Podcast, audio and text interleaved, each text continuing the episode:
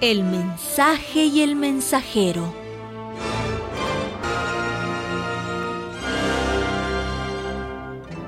Cuenta la historia que en un lejano país había un rey muy arrogante, tan arrogante como tonto, porque este rey eliminaba a quienes se atrevían a contradecirle y lo ponían de mal humor.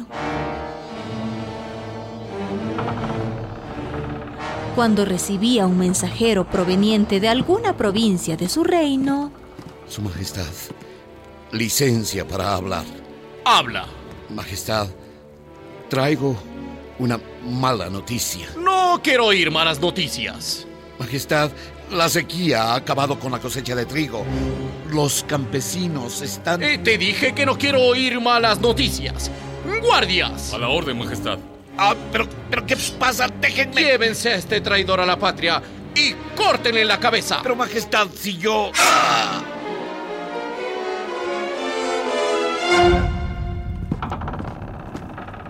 Con su permiso, Majestad. Puedes hablar, ministro. Eh, ¿Qué quieres? Majestad, malas noticias. El pueblo está protestando. Dicen que los últimos impuestos... No me traigas malas noticias. Además, el pueblo no tiene nada que decir. Pero, Majestad, yo también opino que... Tú tampoco tienes nada que opinar. Pero, Majestad, escuche... Tú estás en contra mía. Eh, yo... eh, ¡Guardias! A la orden, Majestad. Majestad... Llévense a este traidor y córtenle la cabeza. ¡Ah! Confundiendo el mensaje con el mensajero, el rey consiguió que nadie se atreviera a decirle nada ni a criticar nada de su gobierno. Los campesinos no aguantan más. Los comerciantes están furiosos. Las mujeres en pie de lucha. Los jóvenes se movilizan. Sí, pero ¿quién irá a decírselo al rey? ¿Quién? ¿Quién? Y sucedió que un día, como cualquier otro día, un día de ya basta, un día de ira, el pueblo se levantó contra aquel rey tan arrogante como tonto.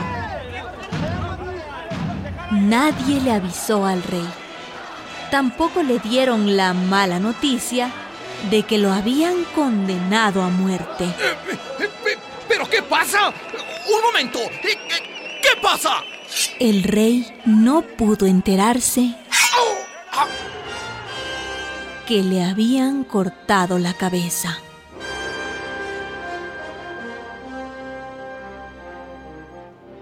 Esta parábola está dedicada a los reyes y monarcas árabes del Medio Oriente y a otros políticos tontos y arrogantes, arrogantes por tontos, que confundieron y siguen confundiendo el mensaje con el mensajero. Sordos, no escuchan a nadie.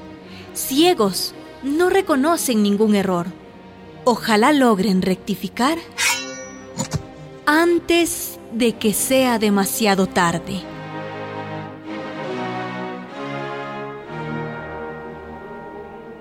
Una producción de radialistas.net.